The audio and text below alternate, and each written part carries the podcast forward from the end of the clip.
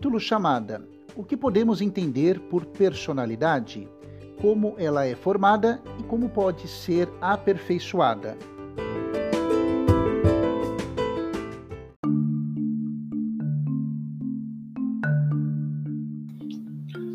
Dica importante: uma dica para você aproveitar melhor estas nossas aulas de podcast é fazer um registro por escrito, ou no seu smartphone, ou num caderno de anotações, das principais ideias, comentários e princípios que eu explico ao longo das aulas. Fica a dica!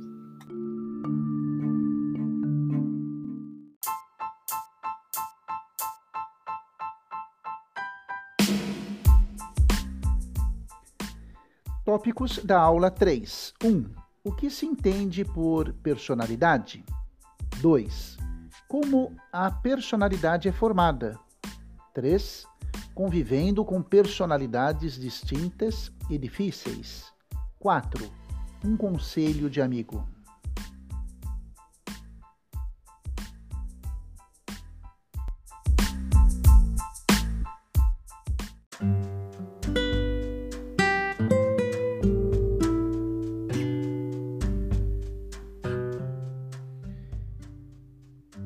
Você já deve ter ouvido ou utilizado essa expressão. Uh, aquela pessoa é uma pessoa de uma personalidade muito forte. Ou então, nossa, aquele rapaz tem uma personalidade tão fraca. Ou ainda, nossa, há pessoas que a personalidade é algo insuportável. Então é natural que você se defronte a esse questionamento e o traga até nós, aqui em nosso curso de coaching, para saber o que, nós podemos entender por personalidade. É o tópico número 1 um dessa aula número 3 do módulo de coaching. A palavra personalidade já traz uma característica muito interessante, porque ela é traduzida do latim persona. Persona em latim significa máscara. Sim. E isso uh, nos traz a oportunidade também de nós esclarecermos que o fato do termo persona significar máscara não significa, eu repito, que uma pessoa que tenha uma personalidade seja uma pessoa mascarada. Né? Vamos com calma. De fato, esse termo pejorativo de que Fulano é uma pessoa mascarada advém da origem do termo, mas eu preciso me remeter a um passado mais longínquo. E eu me refiro à civilização grega, particularmente helênica, e me refiro às atividades lúdicas e culturais que em Atenas transcorriam por volta dos séculos VIII até o século V, terceiro antes de Cristo. Teatro na cultura grega era uma das atividades mais valorizadas, principalmente aos finais de semana. O ateniense é de uma origem em que a, o teatro é uma forma muito elegante de se educar o povo, as pessoas e os seus filhos, de modo que, como eles não tinham muitos recursos tecnológicos naquela época, imagine-se num estádio de futebol, nas configurações que hoje nós temos, né?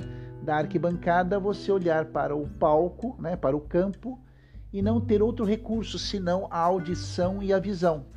Então, os gregos, quando criavam os seus personagens, os enredos, criavam uh, ferramentas, no caso, personas, né, a máscara, que eram a expressão fisionômica com características da personalidade que o ator que o artista interpretava. Então, o vilão tinha uma máscara que indicava ao seu público, pelas feições, pelas expressões fisionômicas, né, a característica do seu caráter. Da mesma forma, o herói, a mocinha, a heroína, a criança, cada ator, ao se uh, travestir do mecanismo da sua própria identidade. Né? O ator, ao interpretar um papel, usava a máscara para reforçar as características da pessoa que ele iria interpretar.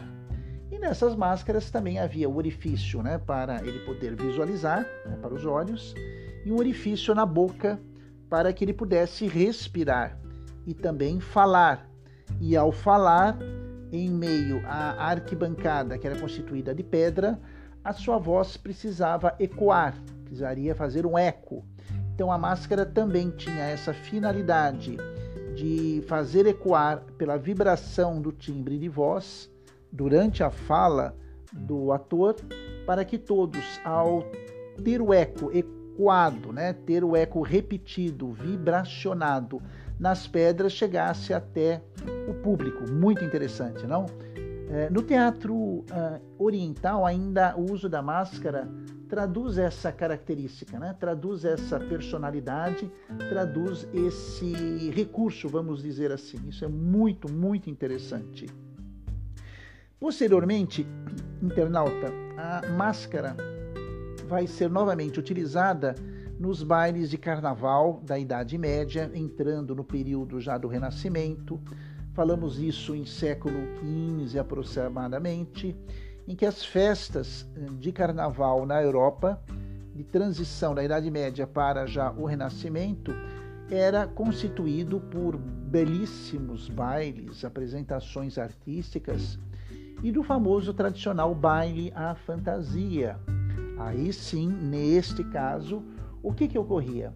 As pessoas se disfarçavam de outras personalidades, elas se mascaravam de outras identidades, porque aí sim, na brincadeira do baile à fantasia, o propósito qual era? Era o de disfarçar a pessoa ou a persona que estava por detrás daquela máscara. Né? Nesse caso, a identidade era escondida.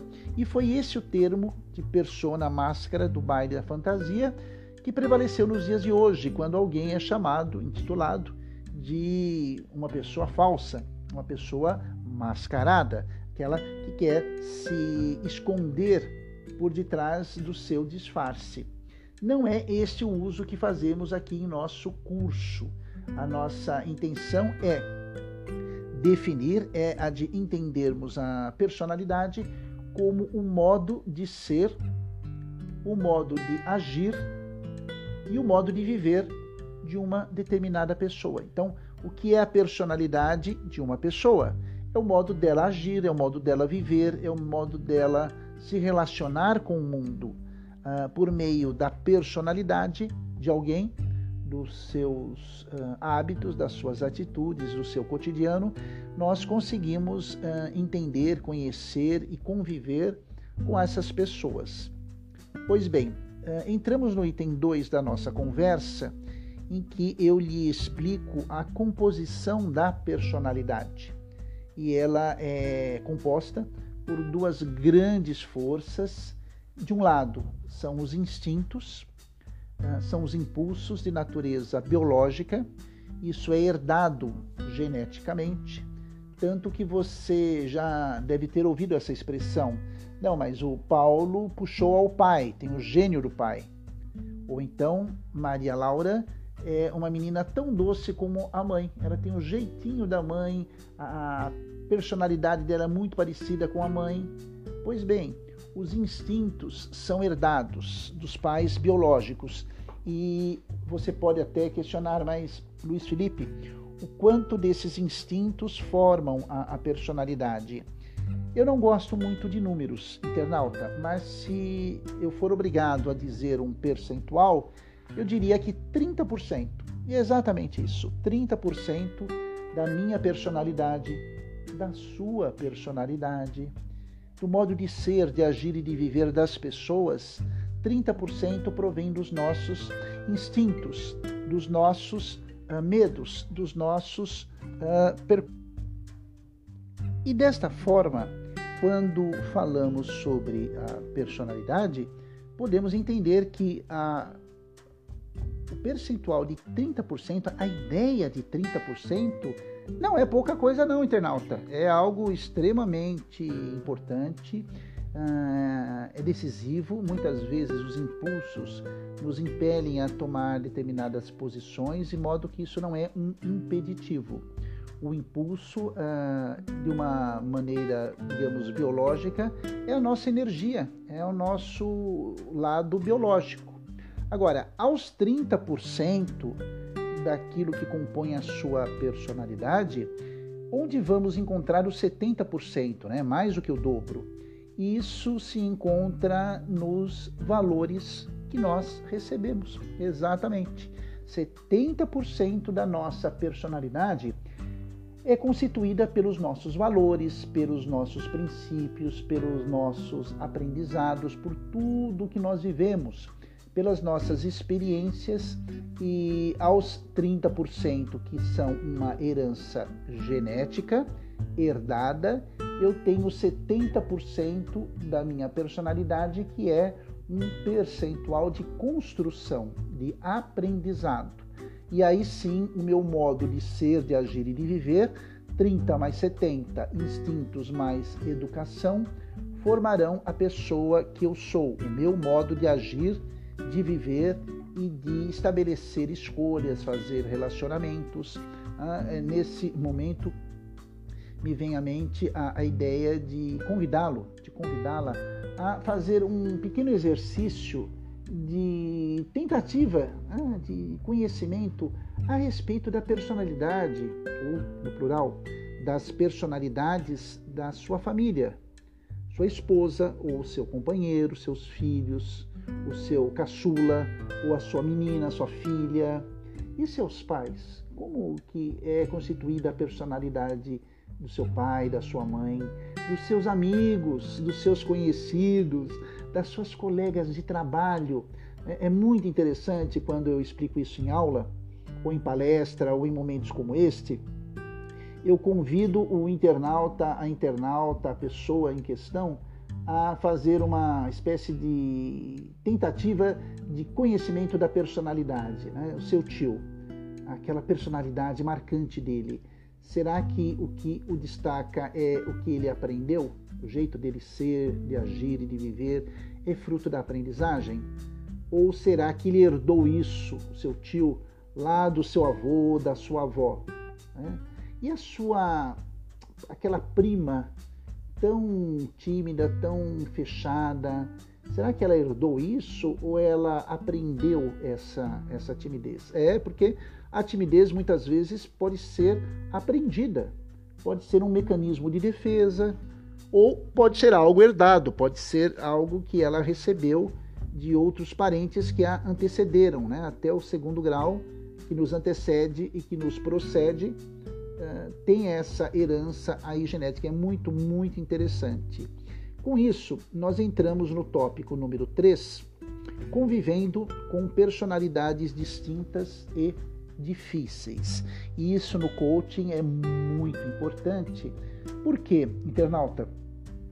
Porque as pessoas uh, não são aquilo que nós imaginamos ou não são aquilo que nós desejaríamos. Então, vou te dar um exemplo. Falamos de filhos. De repente, você tem um filho e uma filha que são muito, ou talvez sejam introvertidos, né? mais recatados, mais em si mesmos. E você quer porque quer que o seu menino ou a sua filha fosse uma pessoa extrovertida, falante. Não. Ele não é assim. Ele pode, ela pode até treinar, pode trabalhar com a ajuda de um coaching, de um profissional do comportamento e se abrir mais. Mas a tendência predominante é o que fica nas pessoas.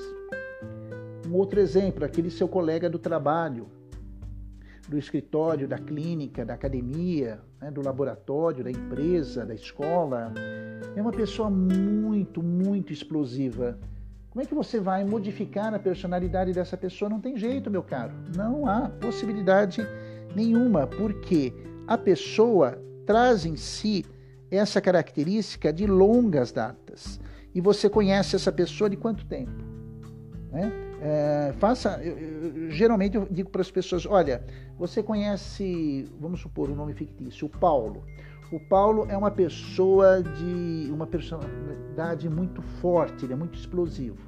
E você conhece o Paulo uns 5, 6 anos, tá? Só que o Paulo tem 46 anos e você o conhece há 5. significa que há 41 anos ele se tornou essa pessoa. E ele só vai mudar o Paulo, nosso amigo em questão, se ele quiser, internauta. Então, convivendo com personalidades distintas, né, que significa diferentes, e com personalidades difíceis às vezes, significa o que para você? Como que você deve trabalhar com isso?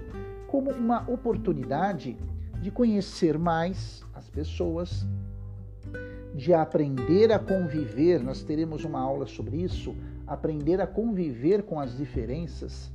Né? Você vai entender, por exemplo, que o fato de alguém pensar diferente de você, até contrariamente a você, viu?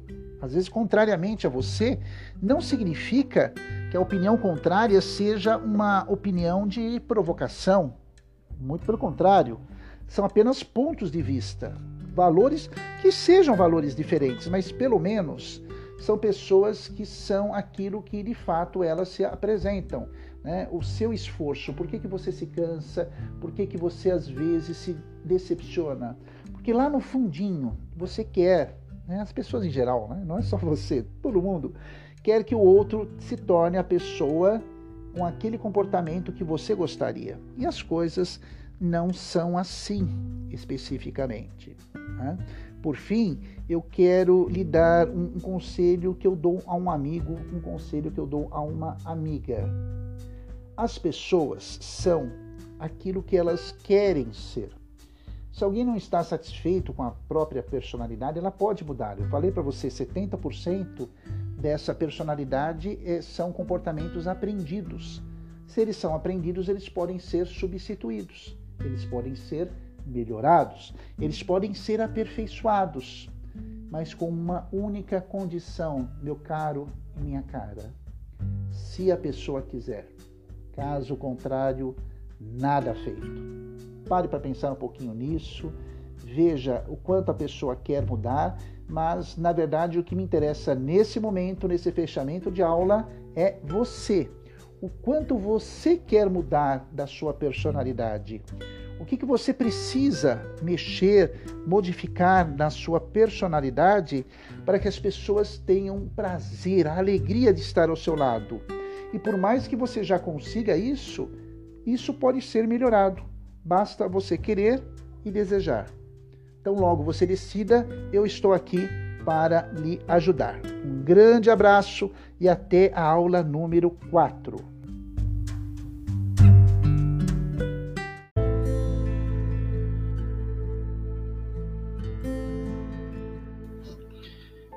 Muito bem, chegamos ao final dessa aula e agradeço muito a sua companhia, a sua audiência e espero você em uma próxima oportunidade. Um grande abraço.